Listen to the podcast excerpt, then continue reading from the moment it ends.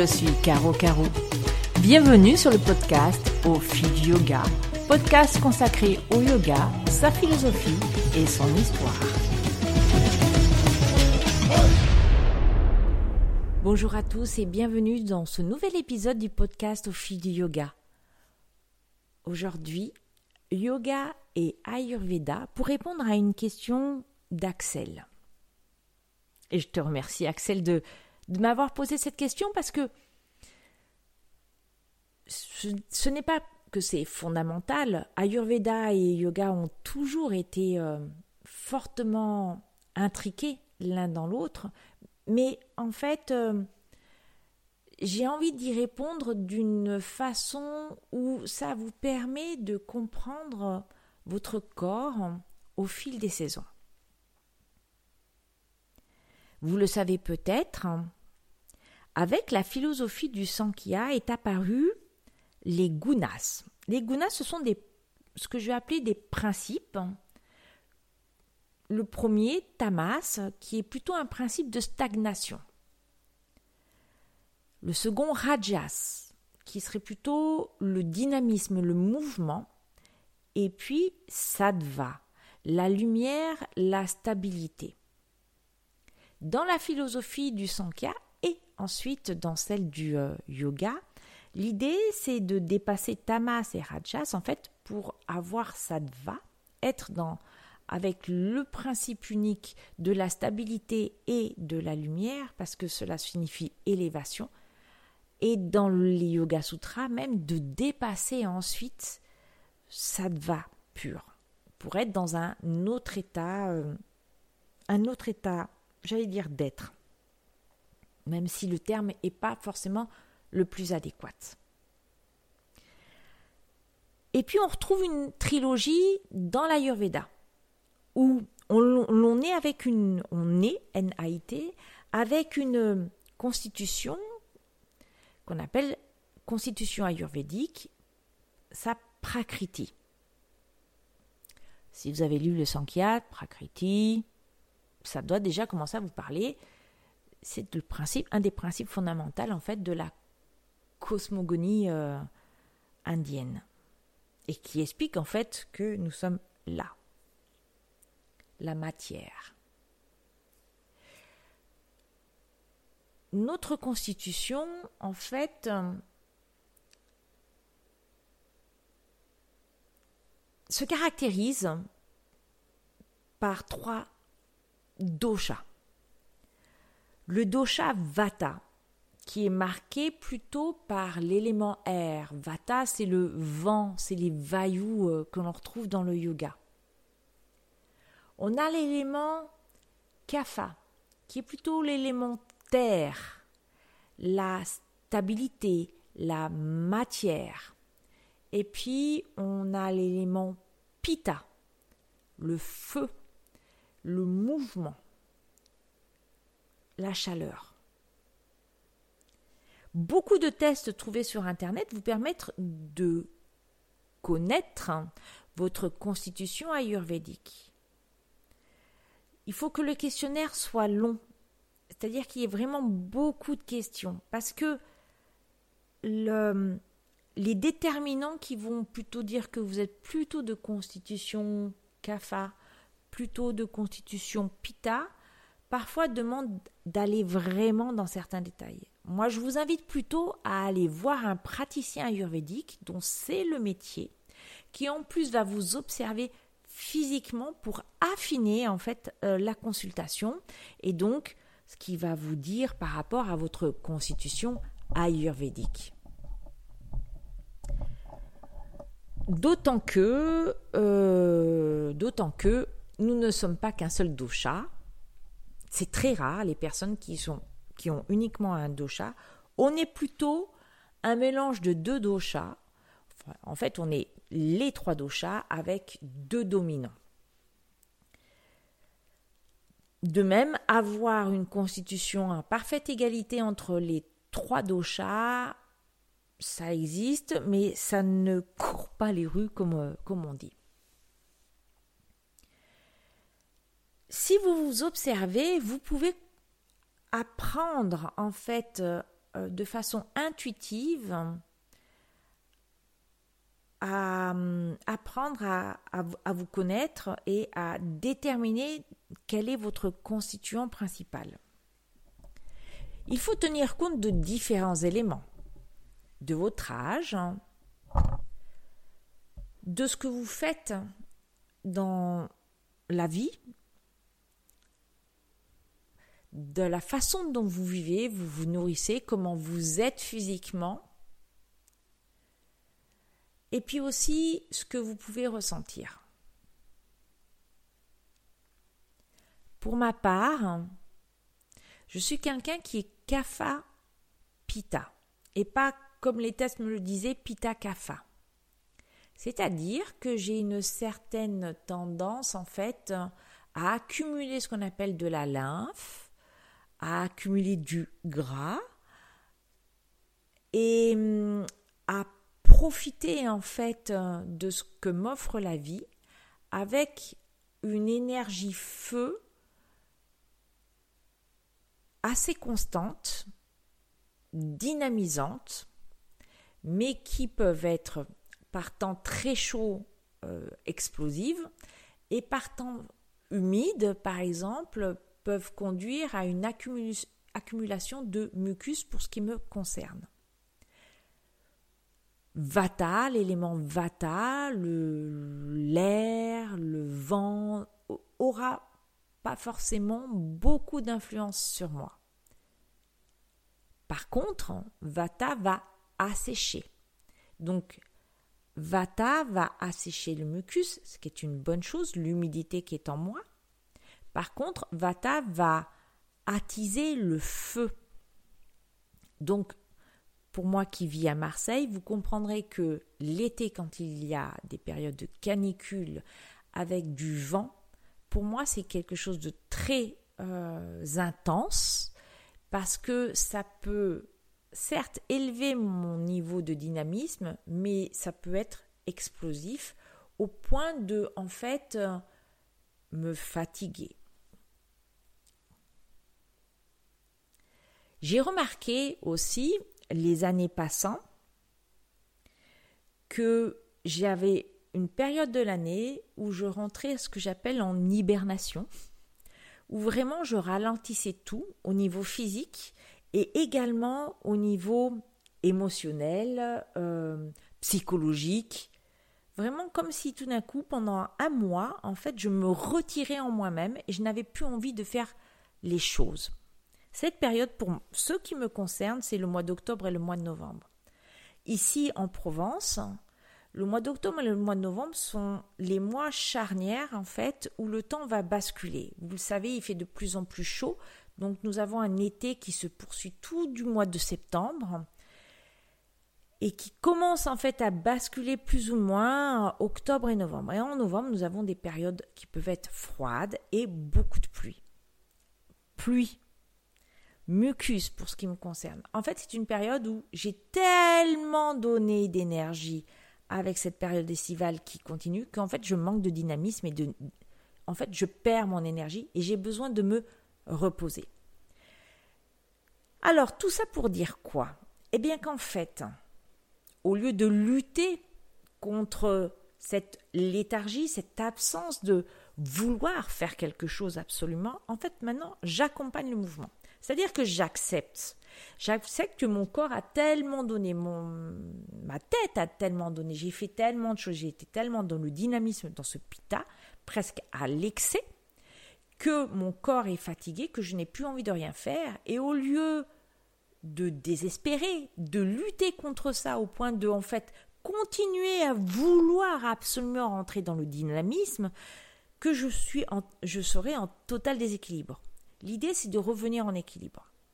Enfin, l'idée serait de ne jamais être déséquilibré. parfois, c'est subtil, hein, c'est pas forcément facile, hein, et ça peut être aggravé par les facteurs qui sont autour de vous. On ne détient pas forcément tout le temps la clé, même si on connaît la solution. Alors, il y a des moments où, oui, nous pouvons pratiquer du yoga à haute dose. Et il y a des moments où non, physiquement, je ne suis pas en capacité de faire des asanas, je n'ai pas envie d'enseigner, j'ai envie de me reposer, de penser qu'à moi, de me retourner sur moi-même, de méditer, de chanter. Et ça va très bien comme ça. C'est-à-dire que cette culpabilité que, qui est inhérente à tous ces articles euh, ou même à ce que peuvent dire les profs dont je fais partie, de dire qu'il faut beaucoup d'ardeur se dédier à sa pratique euh, et qu'il faut pratiquer tous les jours. Et dans le mot pratique, on entend souvent en Occident le mot asanas. Cette culpabilité-là, il faut se l'enlever de la tête. L'idée, c'est de voir comment on est physiquement, comment on agit dans le temps, si on est en fait en harmonie en harmonie déjà intérieure. Et ça tient compte de l'âge, ça tient compte de ce qu'on fait, ça tient compte de l'accumulation de, ce qu'on a fait. La fatigue, c'est pas juste parce que j'y vais euh, trotter euh, pendant une heure et je suis fatiguée physiquement. La fatigue, c'est aussi une fatigue nerveuse qui vient puiser dans vos ressources physiques qui vous, à un moment donné, vous dit j'en peux plus, faut juste que je me pose et que je pense à moi. Donc, quand vous vous sentez fatigué, observez-vous. Pourquoi est-ce que je suis fatigué? Quelle est d'habitude ma, ce que je vais appeler ma personnalité, ma constitution ayurvédique? Quels sont mes doshas dominants? Comment est-ce que je réagis habituellement? À quelle période de l'année je suis, quelle est la saison, quelle est, est-ce qu'il y a une pleine lune? Pour les femmes, est-ce que j'ai mon cycle? Et ainsi, de vraiment s'analyser, pourquoi est-ce que je pense ça? Est-ce que c'est quelqu'un qui me l'a dit ou est-ce que intimement je pense cela? En fait, de déshabiller les culpabilités euh, et même, je dirais presque, certains préceptes qu'on nous a donnés pour vraiment vous observer. Parfois, on ne rentre pas dans les grandes catégories. Parce que justement, ce sont des grandes catégories. Comme par exemple les, signes du zodiaque. Ces douze grandes catégories dans lesquelles on veut absolument nous faire rentrer. Ou même là, les doshas les trois doshas où vous voulez absolument rentrer et souvent on se dit ah bah non hein, je veux pas être kapha parce que kapha dans la tête c'est stagnation c'est même euh, la mort c'est même la destruction. Donc généralement on veut pas aller vers ça. Alors que kapha ça veut dire ralentir. Ça veut dire observer ça veut dire s'ancrer à la terre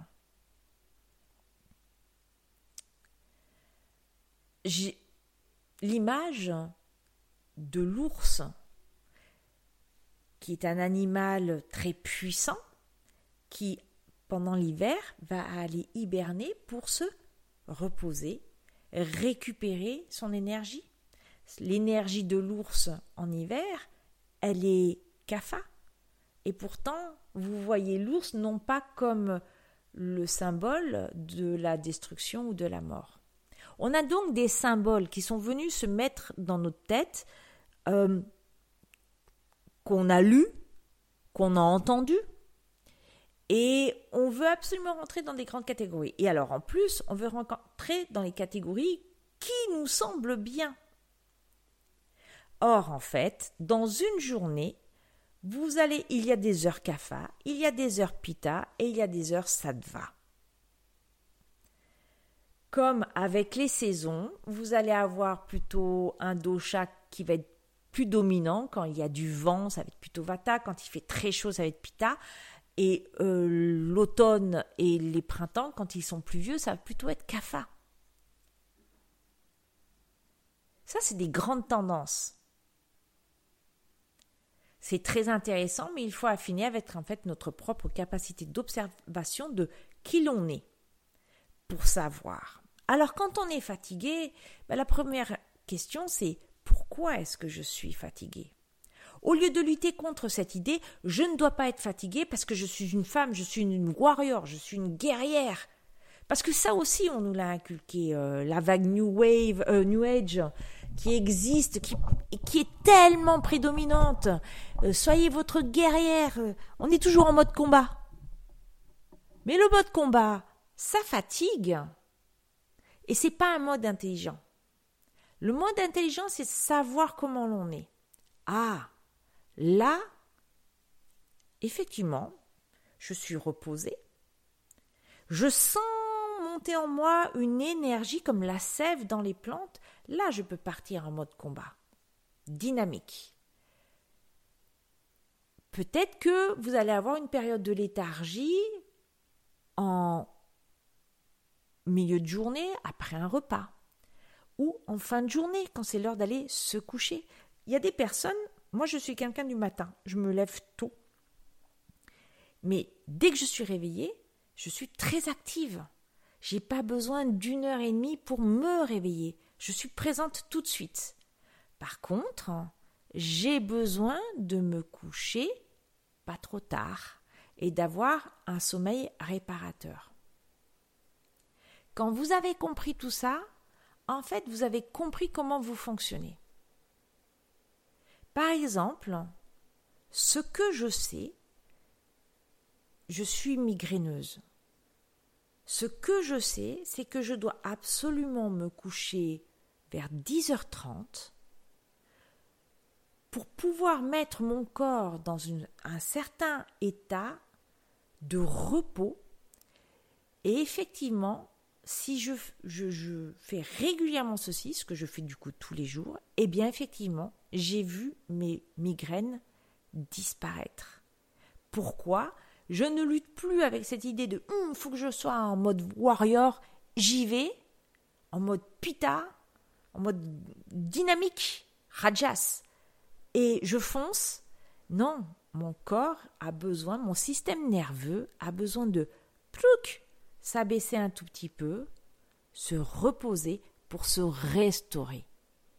Quel que soit l'âge, on aura besoin, c'est vrai, au fur et à mesure qu'on avance dans sa vie, peut-être de plus de plages de repos, mais c'est pas du tout sûr. Ce qui est sûr, c'est qu'il faut vivre en harmonie.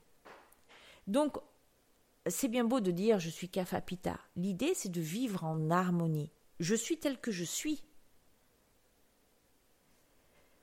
Ça veut dire quoi? Ça veut dire que je dois voir aussi quels sont les facteurs déséquilibrants. Parce que c'est sur ces facteurs déséquilibrants qu'il va falloir travailler. Ces facteurs déséquilibrants pouvant être des personnes qui vous disent des choses à certains moments de l'année. C'est sympa la personne qui vous booste. Allez, vas-y, euh, t'es en mode warrior. En fait, c'est ce que je supporte de moins en moins. C'est pour ça que j'en parle beaucoup. Euh, c'est non, là, j'ai besoin juste de me reposer. Et de le reconnaître, c'est déjà une première victoire. Comment faire alors euh, dans sa pratique de yoga? Eh bien, si je vous dis que euh, ça fait longtemps que je n'ai pas fait d'asanas, je parle en nombre de jours, hein, pas en nombre d'heures, vous serez peut-être surpris. J'ai modifié, remodelé ce que j'appelle ma pratique de yoga, ma pratique tout court, hein, qui de physique est devenu nettement plus spirituel. Je prends beaucoup plus de plaisir à m'asseoir, à méditer en chantant mes mantras ou en lisant des euh, beaucoup de choses, en pensant et en étant, en regardant aussi la beauté de la nature à l'extérieur, en mettant mes mains dans la terre, plutôt que en fait de mettre mes mains sur mon tapis de yoga. Quand je mets les mains sur mon tapis de yoga, mes pieds aussi, je suis très heureuse de l'être, comme je suis très heureuse de donner un cours. Mais, bah, c'est comme quand vous regardez quelqu'un, vous dites Oh, tu as l'air fatigué, il faudrait que. Bah, en fait, c'est la même chose pour soi.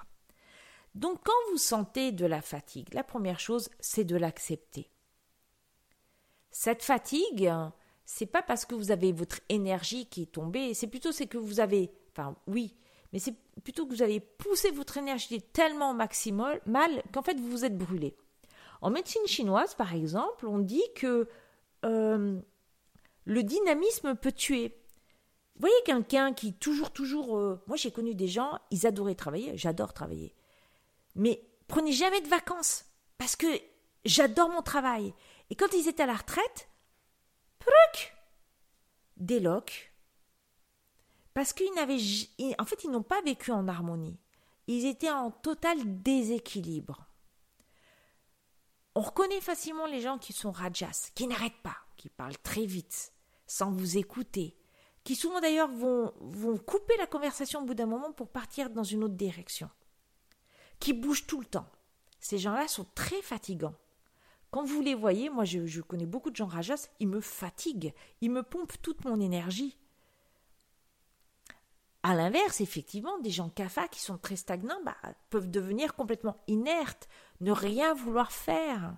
Et on a là, allez, bouge-toi un peu. Donc c'est très difficile de voir où sont les déséquilibres et comment retrouver l'harmonie.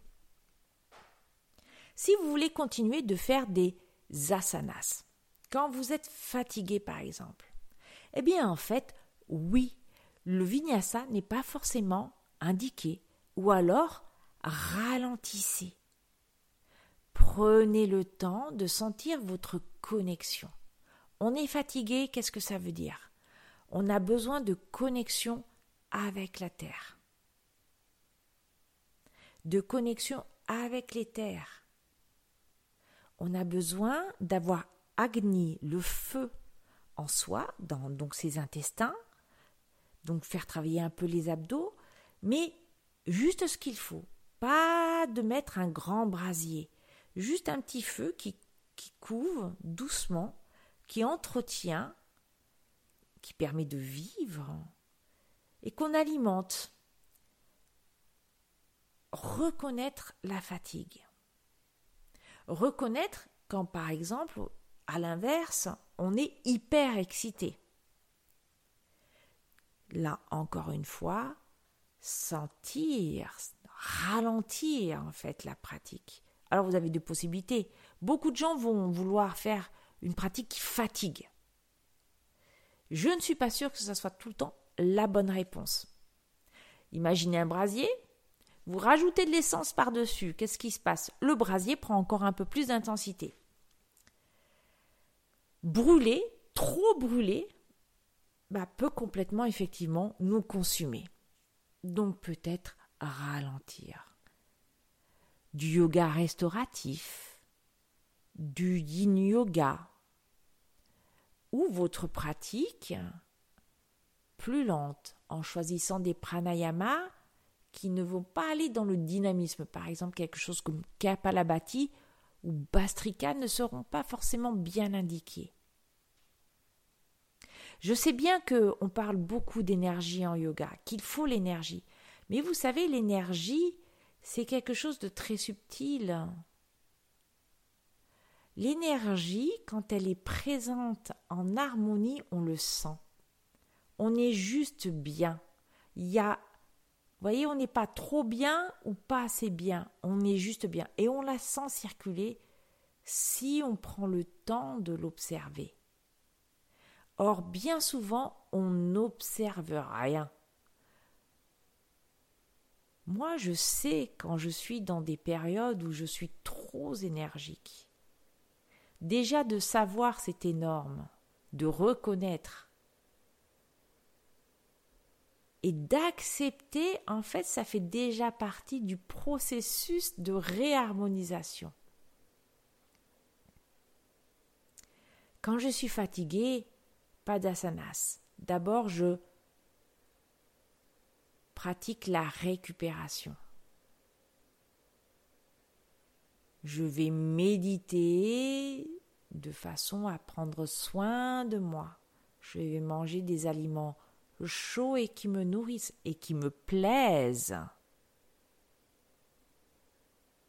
Quand je suis trop excitée, c'est-à-dire quand il y a beaucoup trop de feu, je vais chercher, alors pas quelque chose de euh, frais, de vent, je vais chercher quelque chose où il y a l'élément eau. Je ne vais pas exposer, je ne vais pas faire de pratique d'inversion ou d'ouverture du cœur. Je vais chercher à faire des torsions dans le corps je vais pour, euh, si vous voulez, euh, abaisser l'intensité du feu, je vais boire beaucoup d'eau. Je vais respirer et sentir tout mon corps. Prendre contact avec le sol pour être ancré. Quand on est trop énergique, on n'est plus ancré, on s'envole. Voyez le lien Vata et euh, Pitta, feu et air.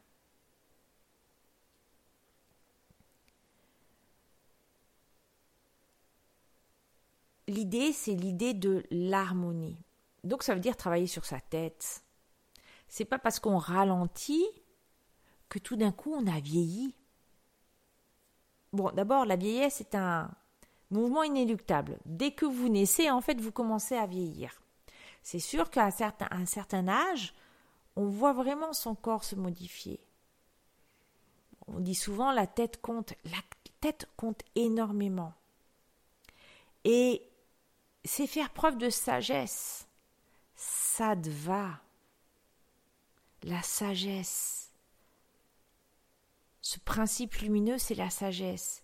C'est faire preuve de sagesse que de reconnaître son déséquilibre et d'y aller tranquillement, de voir ce qu'il est nécessaire de faire. Et s'il faut s'activer, s'activer, faire du sport, faire ses pratiques, par exemple une pratique de vinyasa, effectivement quelque chose d'intense, repartir dans des équilibres, voir où il manque de la force, mais c'est pas forcément de la force physique, c'est aussi de la force dans le feu qui nous nourrit, dans la tête. Pourquoi parfois on se sent un peu déprimé? Prendre des bains de lumière, regarder la nature autour de soi, créer en fait la beauté en soi, créer l'envie, écrire peut-être, voir le processus de création en soi, travailler sur les hanches, voir si on a des blessures physiques, des blessures émotionnelles, discuter, s'enrichir. En fait, le yoga doit nous permettent d'aller dans ces directions, de trouver les bonnes clés. On oublie, hein, le yoga, c'est pas que les asanas, il y a le pranayama, mais il y a bien plus que ça. Il y a une concentration, il y a un retrait d'essence, il y a, cette méditation. Alors, pour ce qui me concerne, j'ai un peu quitté aussi euh, le chemin pur du yoga tel qu'il est proposé euh, par, euh, par l'Inde. Je me tourne plutôt vers vers, vers le bouddhisme où je trouve un complément en fait à, ce, que je, ce que je fais. Mais surtout, je pense que je suis dans une période de pratique où j'apprends vraiment à déterminer les éléments qui me déstabilisent, les éléments qui me permettent d'être en harmonie, d'accepter aussi, accepter d'être très fatigué, accepter de ne rien avoir envie de faire, comme avoir une super énergie pour faire beaucoup de choses. C'est de ça dont il s'agit. L'acceptation est essentielle parce que l'acceptation, en acceptant, ça devient tout d'un coup beaucoup plus facile. Et surtout, cette période de déséquilibre va se réharmoniser très rapidement. Et puis c'est aussi, je dirais, euh, une marque d'intelligence, de sagesse et d'intelligence. Pourquoi? Ben Parce qu'en fait, le fait d'accepter va nous permettre de mettre en place des stratégies. Vous êtes blessé, mais en étant blessé, on peut continuer de pratiquer, faire quelques postures, et puis aussi peut-être de s'asseoir, de respirer, faire des pranayamas, du coup, ce qu'on ne fait quasiment pas, ou pas assez longtemps, ou de façon épisodique. On peut faire une vraie session de pranayama qui sera tout aussi énergisante. On peut se dire, tiens, je vais lire euh, un article un peu fouillé sur le yoga, je vous invite à aller voir mon blog, euh, ou à écouter euh, une émission et à, et à, réagir, à, en fait à critiquer un peu ce qui se passe dans le corps, vous voyez À voir est-ce que je suis angoissée ou pas, et pourquoi et qu'est-ce que je peux faire Pas aller chercher des solutions euh, comme je suis angoissée, donc j'ai besoin de telle pierre ou d'aller voir un magnétiseur pour me réharmoniser. Ah tiens, réharmoniser. Mais plutôt, c'est Qu'est-ce qui a pu créer cette peur? Ah, c'est ça. Déjà, le, reconnaître, c'est déjà énorme. Donc, vous voyez, à chaque fois, il y a le terme reconnaître. Donc, l'Ayurveda et le yoga, j'en parle de façon euh, non complète, hein, parce que d'abord, il, y a de, il y a des livres qui sont consacrés à telle position, euh, telle posture pour euh, telle constitution ayurvédique. Mais j'ai envie de dire euh, aussi, apprenez à déterminer ce qui se passe en vous. C'est-à-dire vraiment à interroger. Vous êtes déjà sur le tapis de yoga. Donc vous savez, il n'y a rien de bien, il n'y a rien de pas bien. Et puis, soyez à l'écoute aussi de, beaucoup d'indicateurs, observez aussi autour de vous. Et la pratique de, l'acceptation, ben voyez ce qu'elle crée en vous. La pratique de l'acceptation n'est pas facile. Hein. et en fait, euh, en fait, elle va vous permettre quelque chose, je trouve, de fabuleux c'est de le fait de s'accepter soi-même avec en fait euh, ses failles, ses défauts, parce que généralement on voit, généralement, c'est ce qui n'est pas vrai tout le temps, on voit, on voit que ce qui est bien en nous. Alors j'allais dire en fait, euh, la pratique de l'acceptation vous permet de tout voir. Parce que c'est vrai que parfois on a tendance à voir aussi que ce qui n'est pas bien chez nous et de ne pas voir ce qui est merveilleux. Donc, la pratique de l'acceptation permet de vous voir tel que vous êtes.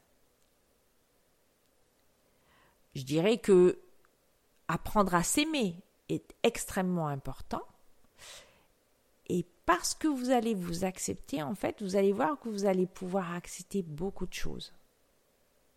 Et attention, accepter ne veut pas dire euh, démissionner, ne veut pas dire euh, se retirer, ne veut pas dire renoncer, pas du tout. Accepter, c'est simplement OK. J'accepte les choses que je ne peux pas changer. Et maintenant, je vois les choses telles qu'elles sont. Qu'est-ce que je peux faire? C'est ça le chemin du guerrier.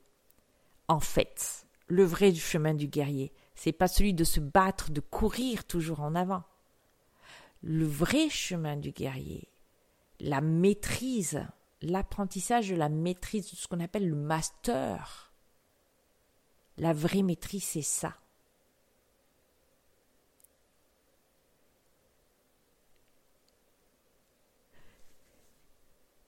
Axel, j'espère que j'ai répondu en partie à ta question, je sais que ce n'est qu'en partie. Je ne suis pas euh, praticienne d'Ayurveda. Donc, euh, je ne souhaite pas me lancer dans des explications où, de toute façon, je ne connais pas tout. Je, sais un certain nombre de choses, mais ça, serait presque trop euh, didactique et pas assez pratique. Et en fait, maintenant, je m'écoute, j'ai envie de faire des choses beaucoup plus pratiques. Observez-vous, là maintenant, quand vous m'écoutez, et puis euh, bah, j'espère que ce, cet épisode vous aura inspiré, peut-être aidé à, modifier certaines choses, ou, euh, ou bien à mettre des mots euh, sur, sur d'autres.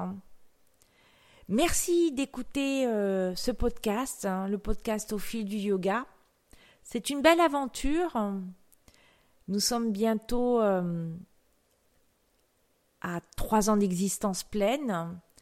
Et, euh, et c'est chouette. Voilà, c'était ce que je voulais vous dire. C'est chouette.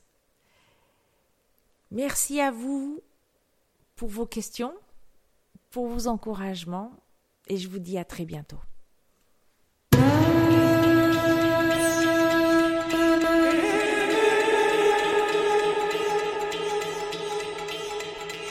Vous avez aimé? Alors n'hésitez pas à nous le dire en nous écrivant à l'adresse suivante au fil du yoga gmail.com.